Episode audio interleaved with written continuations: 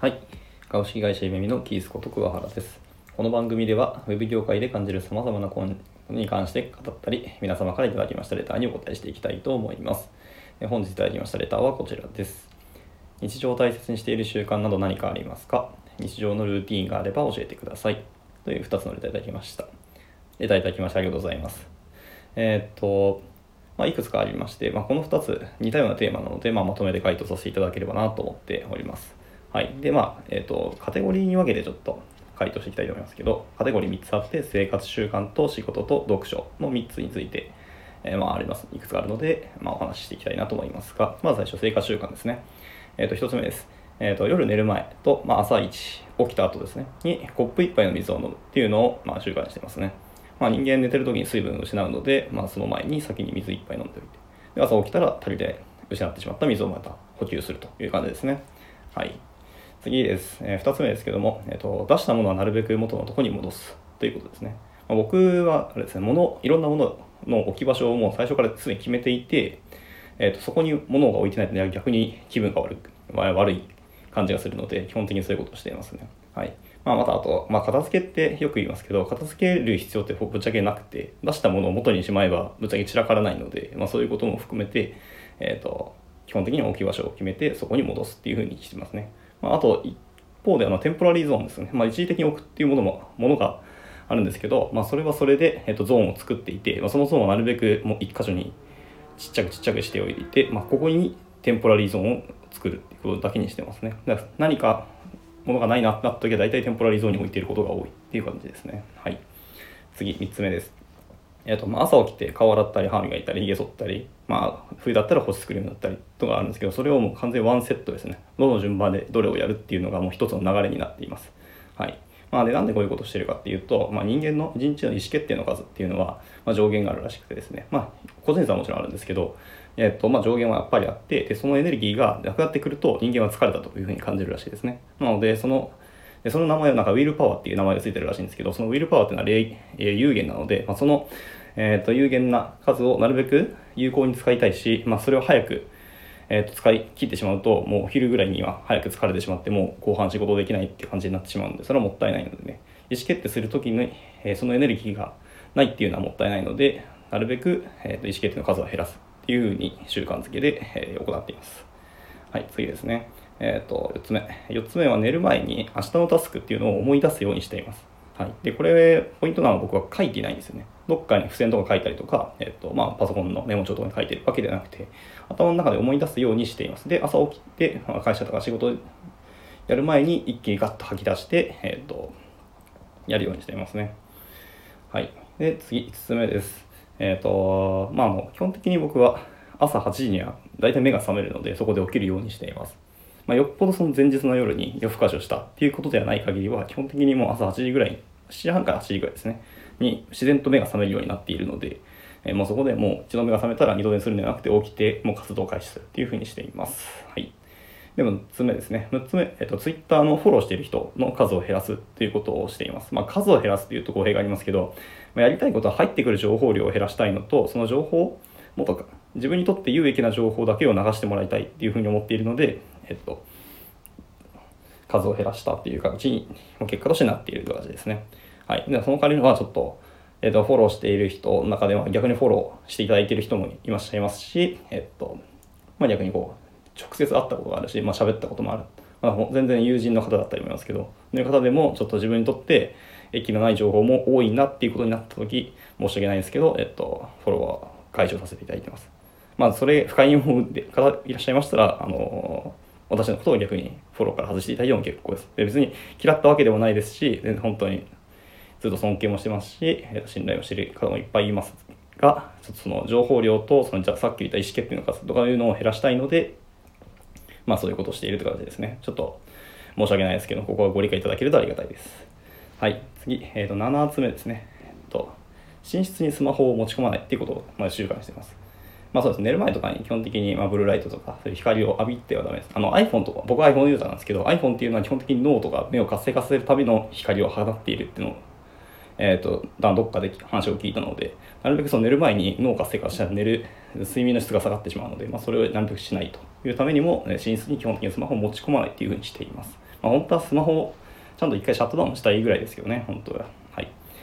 です次、えー、と8つ目です。えー、8つ目はですね、ちょっと変わってますけど、まあ、ドライヤーしてる時とか、まあ、なんか別の家事をしてる時に、一緒に筋トレもしているって感じですね。よくドライヤーするときに、あの、スクワットもしくは、あの、つま先立ちしたり、あと、シャワー浴びるときも、お湯出るまで時間かかるんで、お湯出るまでにスクワットをしたりとかいうことをしています。まあまあ、なんかこう、時短と言いますか、うん、めんどくさい言ったらまた違いますけど、まあ、とにかく一緒にやれるんだったらやればいいじゃんっていうふうに思っているので、まあ、ちょっと変わった習慣ですけど、まあ、そういうこともしたりしてますね。はい。で、えっ、ー、と、何個目ですか ?9 つ目ですか ?9 つ目は、えっと、1日に食べる食品の数を多くしているっていうことですね。まあ、なんか確か管理栄養士の方のなんか原価本かな、えー、と読んだ時にその数字で1日30品目なるべく食べてくださいみたいなことを聞いてあそうなんだ。なるほど。と思っていて。僕はなるべくそういうことを習慣化しています、まあ、例えばラーメン食べに行きたいとか、まあ、よ僕ラーメン大好きなんですけどでもラーメンって結構決まってるじゃないか。食品食べるものとか。栄養素も決まってくるんですけどでもそれをラーメンじゃなくて例えば長崎ちゃんぽんにするとか。するとまあラーメンっぽい要素もあるしでも野菜もいっぱい食べられるし品目も多いしってことで基本的に僕はそういうことを意識してるので本当に食べたいこれが食いたいみたいな時でもいややっぱこっちにした方が食品の量が多いよねっていうふうに判断していつも食べたいっていう心から持ってるものよりもそう健康的なことを意識して、えー、食べるものを変えたりしています。はい。本当よっぽどでこういうまあ、お酒とかは逆ですね。お酒はもう全然飲みたいものばっか飲んでて、あれですけど、まあ、そもそもお酒飲まない方がいいんじゃないっていう話は全然あるっちゃあるんですけど、まあ、あの精神的エネルギーが、まあ、エネルギーというか、精神的な健康ですね、心の健康も保ちたいので、まあ、食べたいもの、飲みたいものはたまにはもちろん摂取してますけど、基本的には食べたいものよりも品目のものを食べているって感じです。はい。で、生活習慣のラストですね。えっ、と、食事の前と終わりですね、に必ず手を合わせるようにしています。まあ、これ多分僕と食事行ったことある人は分かるかもしれないですけど、必ず僕は手を合わせるようにしています。まあ、その感謝を忘れないっていうところですね。はい。ところです。はい。では、生活習慣はこれで以上です。続きまして、仕事ですね。えっ、ー、と、仕事に関してですけども、私はエンジニアなので、まあ、一つ目です。エンジニアなので、えっ、ー、と、結構コマンド叩くんですけど、その叩くコマンドをなるべくエイリアスを貼って、タイプ数を減らすっていうことをしていますね。はい。まあ、僕も結構タイプ多い人間なので、なるべくタイプをして、その戻す時間とか、のがもったいないので、それを減らせるのは減らすに越したことはないので、えっと、エイリアスを貼りまくって、えっと、タイプ数を減らしています。で、僕は、えっとですね、オーマイ Z シェルっていうので使っていて、まあ、Z シェルで、まあ、補完とか効かせたりしていますし、まあ、基本的な Git コマンドの、えっと、エリアスも自動的に貼られてるものがいつかあるので、まあ、それを覚えて、えー、なるべくタイプを減らすということをしていますね。はい。二つ目。二つ目ですけど、えっと、これは結構、あれですね、あのー、社会人になってからずっと気をつけていることなんですけども、メンションを貼られたり、まあ、メッセージが来たら即レスするってことを心がけています。というのも、えっ、ー、と、まあ、打てば響くっていうことはあると思いますけど、僕はあれことが結構すごいすごい好きで、えっ、ー、と、しかも、それがすあることで、人の評価は上がると思ってますね。結構、なんか、いつでもいいよというか、例えば、まあ、そういう、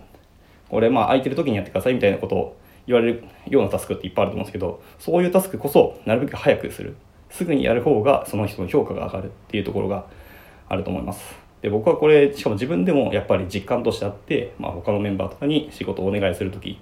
もう終わったんだとっていうやっぱすごい評価がやっぱり平行に見なきゃいけないしみんな同じような評価をしてあげなきゃいけないんですけどやっぱちょっと心が入ってしまってやっぱ早い子にはそういうふうに思ってしまうなっていうのもあるので逆に僕もそういうことをするようにしていますとにかく今から Slack とかですよねメンションを貼られたらとにかくそのメンションに対して1回はまずレスポンスをする何でもいい見ましただけでもいいのでするようにしていますはい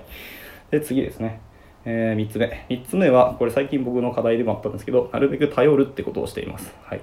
もう自分の悪い癖で何でもかんでも自分でやってしまおうとか、自分で解決しなきゃいけないみたいなことをずっと思ってたんですけど、まあそういうことをやってたせいで自分のタスクが多くなったり、えー、まあ溢れてしまっていくので、まあいろんな人に迷惑かけてしまう。それだったらもう先に、佐藤も、